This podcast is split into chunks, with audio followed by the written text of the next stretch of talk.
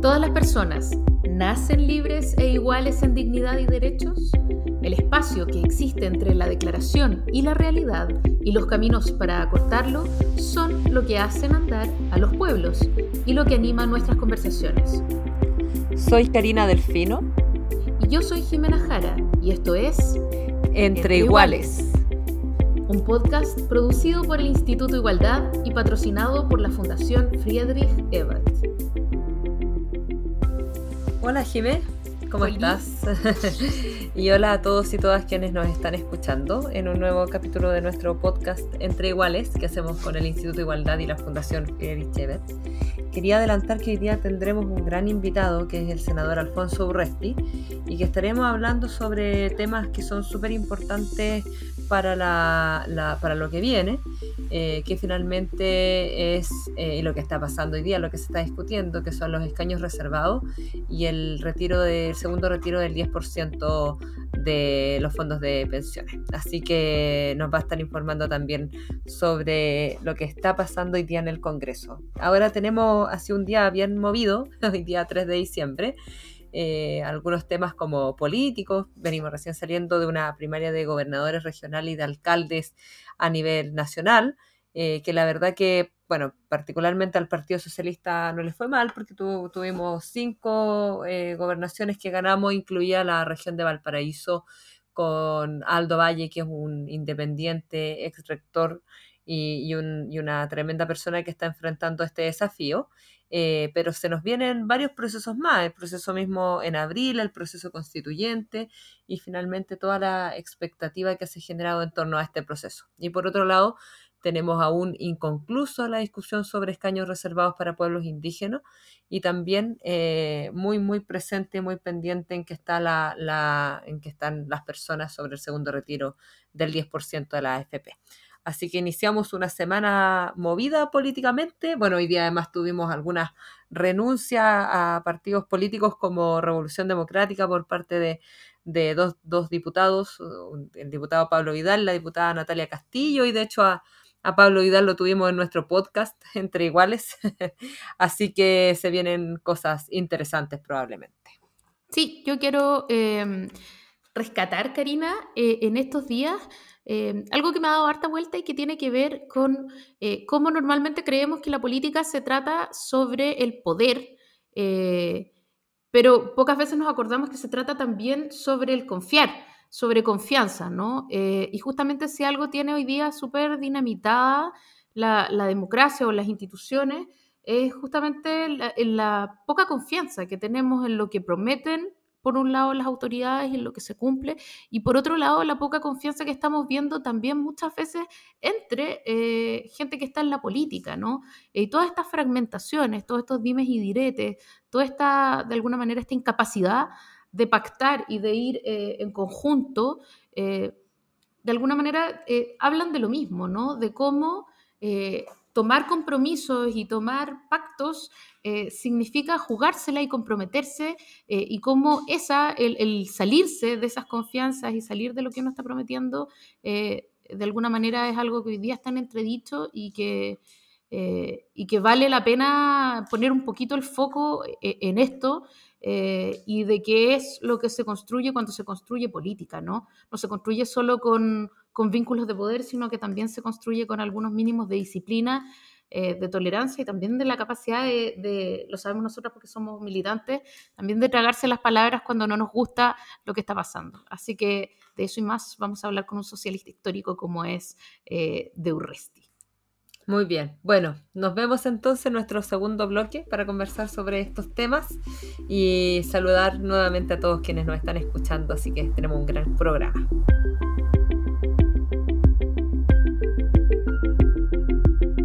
Bueno, hoy día estamos con el senador Alfonso Durresti, compañero además del Partido Socialista, que ha estado como viene eh, en la primera línea, entre comillas, pero de las discusiones que se han dado hoy día a nivel de Congreso.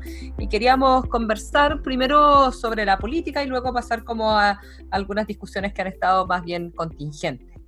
El fin de semana recién pasado tuvimos elecciones primarias, bueno, a a nuestro compañero Cubertino en, Los Ríos le fue bastante bien, así que aprovecho de, felicitarlo y felicitar también a los compañeros y compañeras que están haciendo un tremendo esfuerzo en la región de Los Ríos. Eh, pero preguntarte, Alfonso, ¿cuál es como la sensación que te queda después de las primarias? Entre la baja participación, eh, Ahora, por otro lado, dicen que en realidad el Partido Socialista no quedó tan mal parado porque eh, ganamos cinco regiones, una de ellas Valparaíso con un con una gran candidato, con Aldo Valle, que es independiente, eh, pero también, bueno, pensando en lo que puede venir con las mismas posibles primarias convencionales que se hagan, que se realizarían eh, a nivel de unidad constituyente. Entonces, ¿cuál es la sensación que te queda después de este proceso y los desafíos que vienen? Mira, em, en primer lugar, Karina, em, un gusto poder compartir y dialogar em, como presidente de la Comisión de Constitución del Senado, también yo ahora eh, soy presidente de la Comisión de Medio Ambiente, estamos con mucha, con mucha agenda, pero yo me quedo con un sabor, eh, yo soy un optimista por naturaleza y me quedo con un buen sabor del, del fin de semana. Se dice, eh, participó poca gente, pero en función de qué, claro, del plebiscito hace, una, hace un mes, claro, poca gente, pero estas son varias. Y nosotros como convención constituyente eh, eh, eh, pudimos como conglomerado político tener primarias al menos de gobernadores en todo Chile. Y eso es tremendamente importante. Claro, quien se sitúa de que participó que no fue a votar o quien dentro de la coalición que ellos plantean no, no querían hacerlo. En las 16 regiones de Chile, eh, se hicieron primarias, primarias legales, además primarias que yo valoro mucho, me ha tocado estar en distintas primarias, es muy bueno cuando las organiza el CERVEL, porque eh, sobre todo acá en el sur, con lo extenso del territorio, con lo extenso del, de la cantidad de localidades, el CERVEL te ayuda mucho a, a, las pequeñas localidades donde hay una circunscripción electoral que funcione ahí, esté constituida la mesa, estén los los votos claros y a, la media hora nosotros ya teníamos claro quién había ganado. Entonces, yo creo que eh, aquí faltó difusión por parte del gobierno. El CERVEL hizo un buen trabajo para el plebiscito, pero yo creo que le faltó acá al gobierno difusión, en definitiva decir, mire, vecino, vaya a votar por el, por el gobernador regional, es una institución única, inédita en la, en la, historia, esto significa quién va a estar al mando de la región. Entonces, ahí yo creo que faltó, faltó efectivamente eh, difusión pero soy optimista y creo que al Partido Socialista le fue bien. Nosotros no competimos en las 16 regiones, entonces tenemos 5 de un porcentaje, no me acuerdo si eran 8 o 9, donde competimos, entonces hay un buen porcentaje, hay gente nueva, hay gente con experiencia. Yo ahí valoro tremendamente a Aldo Valle, por ejemplo, que es un académico tremendamente reconocido, eh, ex rector, además con un apoyo transversal del PSPPD.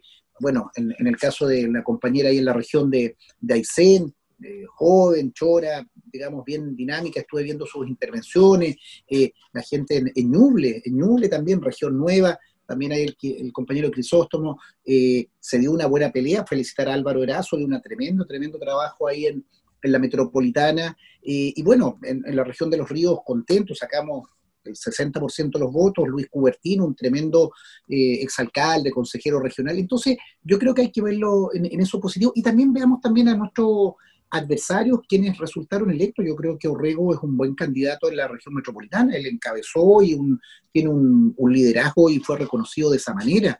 Eh, Eugenio Toma en, la región de la, de la, de la, Araucanía también hizo un tremendo, un tremendo trabajo y, así en, distintos lugares. Entonces, eh, yo creo que hay que, hay, que valorar el, ejercicio, hay que difundir más, entendamos que no, es una, no, no, era un cargo en el cual se polariza la situación en función de parlamentarios o alcaldes que tienen más, más tiraje desde el punto de vista de, conocer el, cargo, pero yo valoro que eh, el, la, la, el, proceso de, de, unidad que se hizo de estos partidos y convocar en las dos, en las 16 regiones, me parece bien, me parece bien el ejercicio y que esos candidatos o candidatas que resultaron electas están reconocidos, están mm, eh, validados por eh, quienes votaron por él. En algunas partes uno ganó, en otras partes perdimos, pero eso también le da la diversidad de nuestra coalición. Alfonso, em, hoy día mismo, 3 de diciembre, que es el día que estamos grabando nuestro podcast, hemos sabido que RD eh, iba a intervenir un poco en favor de, su, de la candidata del Frente Amplio y que iba a solicitarle teóricamente al PS que se hiciera parte de, ese apoyo, ¿no? Perdón que me sonría un poco cuando lo digo, pero eh, parte de la argumentación eh, sería que los acuerdos electorales no están escritos en piedra. Eh, llama la atención esta, esta aseveración en un contexto en el que fue tan difícil justamente llegar a acuerdo con RD por una primaria precisamente porque ellos no estaban de acuerdo en, seguir después de los resultados lo que viniera, ¿no?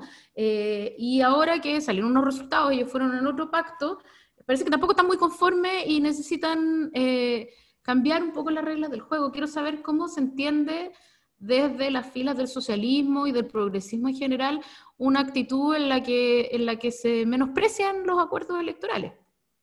Yo creo que... Eh, con todo respeto a, los compañeros y compañeras ahí de, RD, yo les pido más coherencia y madurez en la política. Uno cuando dirige una organización, una organización compleja como son los partidos políticos y tienes distintas implicancias en el ámbito nacional, regional, local, eh, comunal, eh, barrial prácticamente, uno tiene que ser coherente. Esto no son asambleas estudiantiles y esto no son situaciones de responsabilidad eh, en las decisiones. Yo lamento mucho que el Frente Amplio haya sido eh, tremendamente eh, poco coherente, poco consistente, por ejemplo, para haber perdido la mesa de la Cámara de Diputados. Esto ya hace, no, no la elección de ahora hace un par de, hace un par de días, sino cuando se perdió en marzo, abril.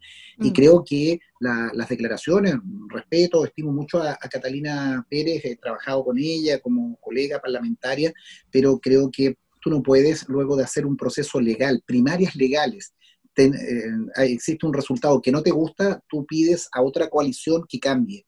Eh, yo creo que uno tiene que ser consistente y uno tiene que hacerse cargo de sus aciertos y sus errores, en privado o en público. Pero tú no puedes, en definitiva, la política establecerla como, y, la, y cuando las decisiones que estamos tomando de quién va a dirigir la región metropolitana o una región, cualquiera de Chile, o un municipio, o, un, o, una mesa del Parlamento o decisiones de esa naturaleza, tú tienes que hacerse cargo, tienes que responsabilizarte. Yo creo que ahí falta, falta más consistencia. No lo digo madurez por, por un tema de edad, lo digo en términos de responsabilidad. Yo al menos creo que el Partido Socialista y creo que también el PPD, la Democracia eh, el Partido Comunista y otros partidos tratan de hacer una coherencia, porque tú cuando diriges un partido y cuando tu, tu partido tiene implicancia y las decisiones de ese partido tienen consecuencias, tienes que ser extremadamente responsable, tienes que ser extremadamente consistente. Yo creo que eh, hemos visto una secuencia de errores. Me, acabo de informar también que hay un par de diputados de RD que han renunciado, gente que ha renunciado, porque claro, tú lo ves unas oscilaciones y una, y una inconsistencia en su línea política que es, muy, que es muy grave y yo creo que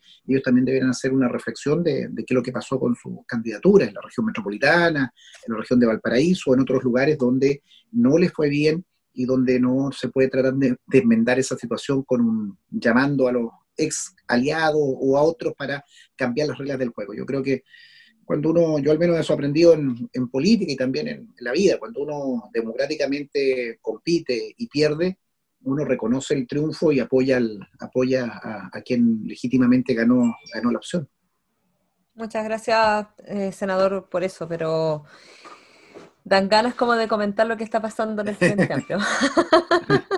no, yo creo que uno siempre tiene que, yo siempre digo, no, no, me gusta hablar de, de, tus compañeros de ruta o adversarios, o, porque, porque creo que uno puede dar opiniones, puede dar opiniones o puede puede sugerir algunas cosas. Nadie, nadie tiene la, varita mágica o, tiene la, estatura para dar, pero, pero mira, cuando uno permanentemente anda pontificando y andaba repartiendo culpas, que ustedes son buenos, ustedes son malos, ustedes son la vieja política, son antiguos, ustedes aquí allá, lo decía un compañero, creo que como un compañero amigo que conocemos, eh, Karina, eh, Nico, Facu se decía, mire, partidos con 80 años tú recoges historias, y al menos a mí me gusta, y yo milito en el Partido Socialista, además de, de, su, de sus principios, de sus funciones, porque es un continuo, es un, es, mm. un, es un partido que desde los años 30 ha estado implicado, nos ha ido bien, nos ha ido mal, hemos pagado hemos estado en el gobierno, hemos estado en la oposición, hemos estado en la, digamos, eh, perseguidos por la dictadura, hemos estado en el exilio, pero es un partido y ahí hay con, con aciertos y con, y con desaciertos, con triunfo y con derrota, hemos estado y es un continuo. Y a mí me gusta cuando uno discute en el Partido Socialista y tus compañeros, los cuadros políticos que fueron ministros, que estuvieron en la UP, que estuvieron en la reforma agraria, que dieron la pelea de la nacionalización del cobre, que se enfrentaron en la dictadura y sufrieron el exilio, estuvieron en la transición, tú entiendes que así es el país.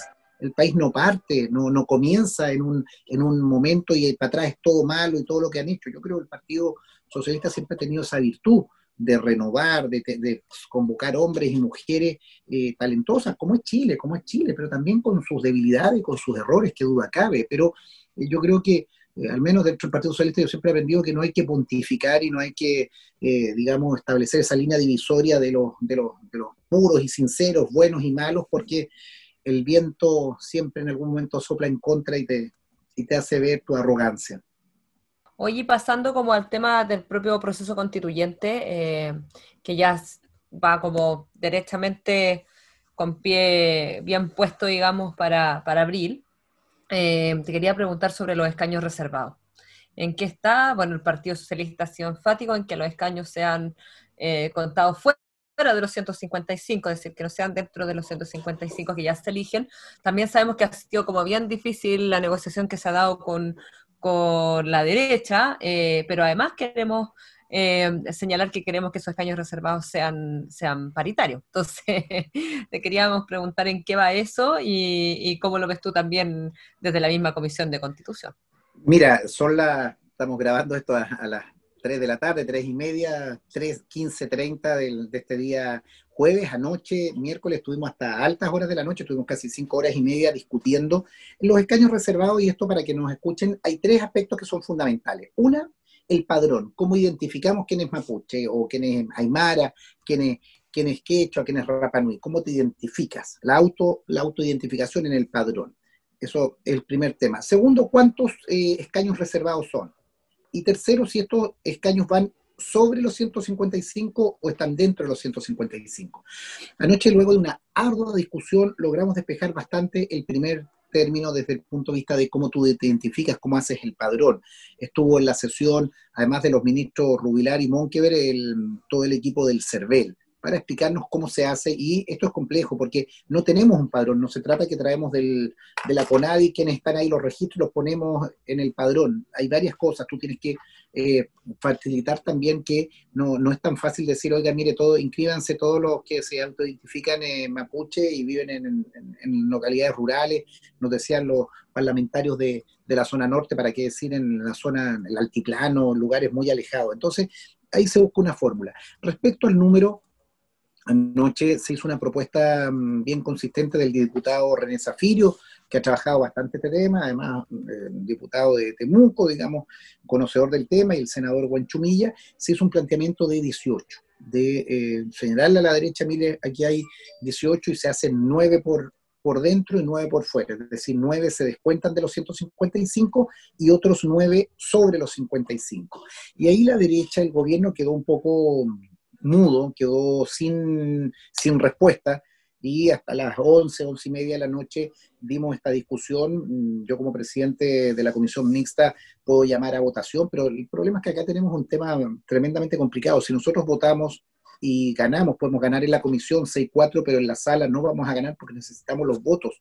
Necesitamos un par de votos de la derecha, de diputados y de, eh, y de senadores, porque tenemos, em, tenemos eh, por tres quintos, son estas modificaciones, entonces se requiere la votación de la derecha. Entonces, suspendimos anoche y hemos estado todo el día de hoy conversando, discutiendo también con, con las distintas eh, comunidades, organizaciones, para ver cómo nos encontramos. Yo le he insistido al gobierno y lo decíamos con Zafirio, con Buenchumilla, no nos vamos a parar, no vamos a dejar este proceso constitucional sin escaños reservados, sin la presencia de los pueblos indígenas. Creo que eso es vital. Y tú lo decías muy bien, Karina, así como en enero se dio la pelea, una discusión inédita, que no había por dónde encontrarle eh, asidero al, a la convención paritaria y se logró ahí con un equipo de politólogas, con mujeres, con académicas y con voluntad de todos logramos hacerlo, también tenemos que hacerlo en, en materia de pueblos originarios, porque esta constitución tenemos que darle contenido, pero también tenemos que darle legitimidad de origen un plebiscito tremendamente masivo,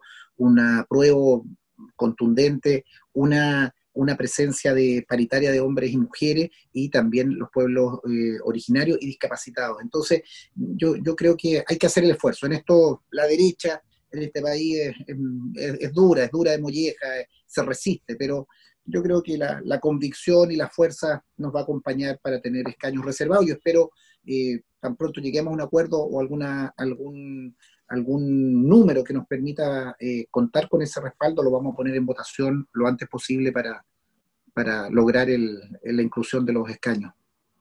Alfonso, te voy a llevar a otro tema. Vamos a aprovecharte ya que estás en, en comisiones tan interesantes y tan movidas. Eh, para hablar a propósito del, del, gallito que ha habido a propósito del segundo retiro del 10%, eh, cuando, cuando se establece por moción parlamentaria, el, gobierno se enoja, va al TC, después repone un proyecto muy parecido, eh, pero insiste en el tema del autopréstamo, lo repone tres veces. Eh, ¿qué, qué, qué, está pasando? ¿Qué hay detrás de toda esta conducta? ¿Es validarse? ¿Es necesidad de tener ellos la iniciativa? ¿Es una formalidad o hay aquí una cuestión de fondo, eh, como de poderes del Estado que están en pugna? ¿Cuál es la situación? ¿Cómo la ves tú? No, yo, yo quiero, como soy un optimista por naturaleza, trato de ver las cosas positivas. Esta es una derrota estratégica del gobierno. Ellos nos enredaron y, y lograron cambiarte el proyecto, pero con, tienen un 95% de similitud. Ellos terminaron adoptando un, una iniciativa que nosotros habíamos impulsado, que era del retiro y eso demuestra que este retiro es necesario porque las políticas públicas del gobierno han sido nefastas, no han llegado. O sea, la gente no quiere retirar la plata porque quiere asaltar un, un, fondo. La gente lo retira porque no tiene plata, no está llegando a final de mes y el, fondo, el bono de la clase media, el IFE y cuánta de la caja de mercadería no ha servido. Entonces la gente está desesperada. A mí me llamaban hoy día de los lugares más increíbles, me llegan notas por todas partes y me dicen, don Alfonso, necesito esta plata porque tengo que hacer un tratamiento dental a mi hijo, don Alfonso, porque necesito pagar el dividendo, con esto quiero la plata para pagar en, en marzo la universidad de los, de los estudiantes, pagar en la cuota del fútbol escolar. Entonces, eh, eh, eh, hay una derrota del, del gobierno. El gobierno trata de abrazar y decir, mire, esto no lo vamos a llevar por reforma constitucional, lo vamos a llevar por una simple ley que ellos tienen iniciativa. Eh, que nos demoraron dos semanas y complicaron eso, sí, ellos hicieron ese, esa, esa, ese triunfo pequeño, pero la gente lo que quiere hacer es retirar la plata. Lo que quiere hacer es tener la disponibilidad de eso y no con letra chica que tenga que devolverlo o con eh, situaciones de esa naturaleza. Entonces, yo creo que aquí el gobierno además sabe, y en esto las FP también lo saben, y yo como socialista creo que tenemos que tener un debate de fondo, que aquí hay un desfondamiento, aquí el sistema FP se acabó, se, se le entró así un hoyo de agua eh, por donde se va a drenar. Y, eso creo que tenemos, es el, es el, tema de fondo. Hoy día nosotros estamos con el segundo 10% haciendo una ayuda social, en definitiva este es un bono para ayudar, para, para pagar lo, lo que te han disminuido tu, tu sueldo, tu, tus ingresos, pero yo creo que el, el, tema de fondo es que seguramente en marzo, en abril vamos a tener problemas y va a haber que poner otros bonos de ayuda, pero el tema de fondo estimadas, es que, es que eh, eh, nosotros necesitamos en Chile tener un sistema de seguridad social.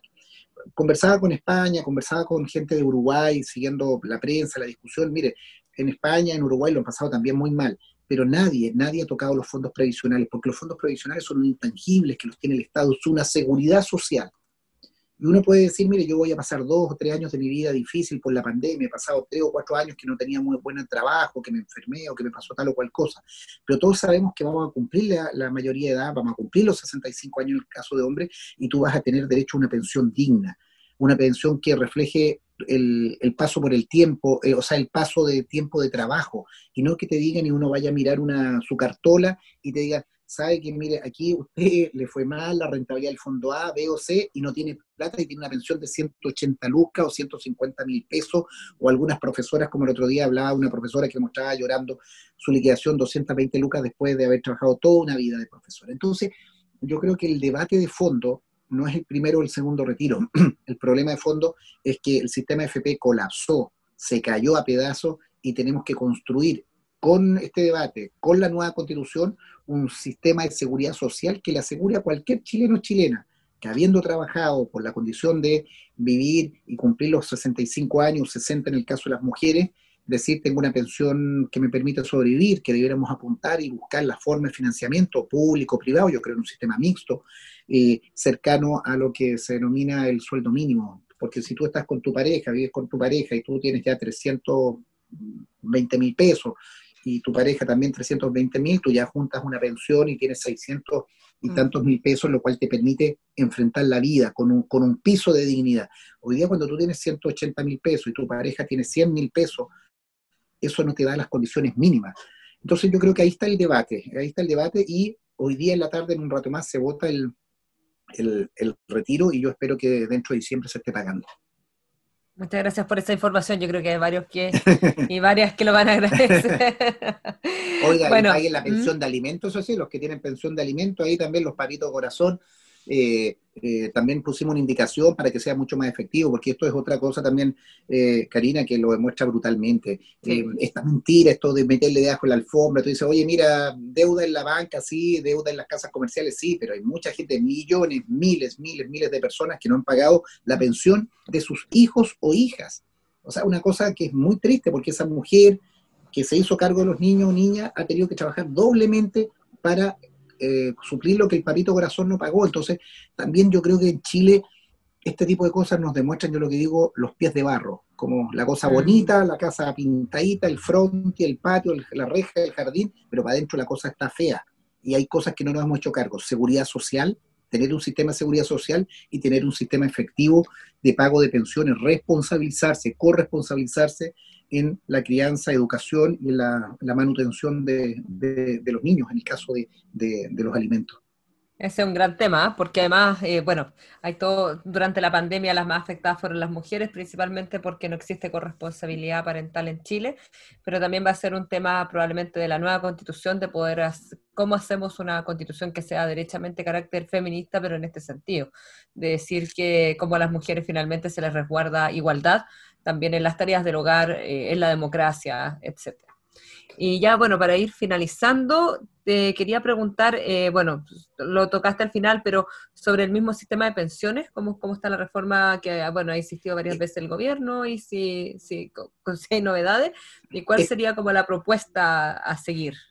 Mira, está la, está el proyecto en la Comisión de, del Trabajo, ahí está el senador Juan Pablo de Telier, que ha encabezado esto, y se está estableciendo el gobierno nuevamente, por eso yo digo que hay una derrota estratégica cultural. Los guardianes del modelo neoliberal que no se tocaban las FP hoy día han visto afectado, una, por este 20% que ya va a salir de las FP, y segundo, por establecer un, un sistema en que existiendo el sistema privado de capitalización individual, tiene que tener un pilar solidario, que ya abrió la presidenta Bachelet a través de ese pilar solidario, pero que tiene que ser un componente fundamental todos tenemos que tener por lo menos como, como chilenos o chilenas que vamos a cumplir inexorablemente nuestra mayoría de edad, tenemos que tener una pensión asegurada, independiente que a algunos nos ha ido bien, a otros le ha ido mal, tuviste trabajo, estuviste fuera, estuviste cuidando a tu padre o tuviste un, un, accidente, pues tú tienes que tener una pensión garantizada. Y luego tiene que haber un sistema, yo creo, mixto, que te puedas decir, yo mira, yo he cotizado más, he sido más ahorrador que, que otro colega que trabajábamos en lo mismo, y tú dices, bueno, puedo tener un, incentivo a eso, pero no puede ser que el sistema previsional hoy día esté basado simplemente como un sistema de mercado y un sistema que lo que hace es recaudar harta plata, esa plata inyectarla al sistema y los grupos económicos con eso tener liquidez, liquidez permanente. Entonces, ahí tenemos que avanzar. Yo espero que en lo que resta del año y lo que resta de, de, este gobierno se saque este proyecto porque tiene que abrir los pasos a la reforma dentro de la Asamblea de la nueva Constitución, pero tener un sistema de seguridad social que, que avance, que avance a un Chile distinto. No vamos a ser un país mejor si es que no tenemos eh, protección efectivamente a nuestros adultos mayores. La cantidad de, hoy día, porque hoy día todo el mundo, y esto es una cosa, Karina, que es bien brutal, hoy día todo el mundo se está jubilando por AFP mi padre, yo tengo la, la, dicha de tener a mi papá vivo, y ayer le veía su liquidación. Mi papá todavía es del INP, de las cajas del, del sistema antiguo, y sus pensiones eran mejores, eran mejores, pero él ya se jubiló. Pero hoy día toda nuestra generación, hoy día todos los que se están jubilando, hoy día todos los hombres o mujeres de 60 o 65 años son solo, solo AFP. Entonces, las malas pensiones están en plena vigencia ahora. Hay mucha gente que, que todavía, como seguramente tus padres o, alguien más adulto que nos ve, lograron jubilarse por INP, lo cual les da un poquito de holgura hacia arriba. Eh, eso es un tema que tenemos que hacernos cargo muy, muy fuerte. Que te cuento todos los que estuvieron obligados a cambiarse, ¿no? Que les vendieron una, una gran pescada y que tenían la posibilidad de haberse jubilado por el INP, pero se cambiaron las actas. Mira, qué, buena, la, el, parangón. Me, contaban amigos de, mi padre, más o menos de la misma época, que hacían la misma pega, como uno jubiló por un sistema y el otro que jubiló por la FP, y la diferencia son de 200, mm. 300 mil pesos, 400 mil pesos y la misma pega. Y yo recuerdo eh, cuando se instalaban fuera de las empresas, de las industrias, se instalaban ahí promotoras, les regalaban una bicicleta, habían un montón de, o derechamente la empresa decía, el que no se cambia eh, afuera o, en, los empleados públicos que también los presionaban. Entonces, esto es muy, es muy perverso. Tenemos que, hacer fuerza, pero yo creo que aquí hay fuerza social hoy día y legitimidad para decir que el sistema FP tiene que acabarse y construir un sistema solidario de pensiones en, nuestro país. Eh, finalmente, te cobramos la palabra. Por favor, si nos pudieras recomendar un libro, un artículo, una serie o mm, una película para poder reflexionar en torno a estos temas. Oye, mira, el, yo tengo una, yo vivo en Valdivia, estudié en Santiago, en la Chile, y hay un personaje que cumplió 100 años de su nacimiento en estos, en estos días y casualmente está enterrado aquí en Valdivia. Salieron varias publicaciones y es Luis Oyarzún. Bueno. Él fue decano de la Facultad de Artes de la Chile y murió el año 72 acá en Valdivia. También fue como encargado de extensión también de la Universidad Austral. Es maravilloso. Los artículos se, se, se publica en estos días, se, se reedita un libro que se llama Defensa de la Tierra, eh, Lucho Yarzún debe ser de los primeros hombres que en, la década del 60 hablaba de la destrucción del medio ambiente, cómo nos íbamos comiendo ese, ese patrimonio, cómo íbamos destruyendo. Y el, caso de Oscar Contardo tiene un maravilloso libro que se llama Luis Oyarzún, Un paseo con los dioses. Era un tipo que escribía poesía, escribía crónica, eh, tenía un diario, un diario íntimo que, es maravilloso. Así que cumplió 100 años ahora en, en estos días y ojalá se le hagan muchos reconocimientos en la en distintos lugares porque era un hombre, un soñador, un filósofo, un, esteta.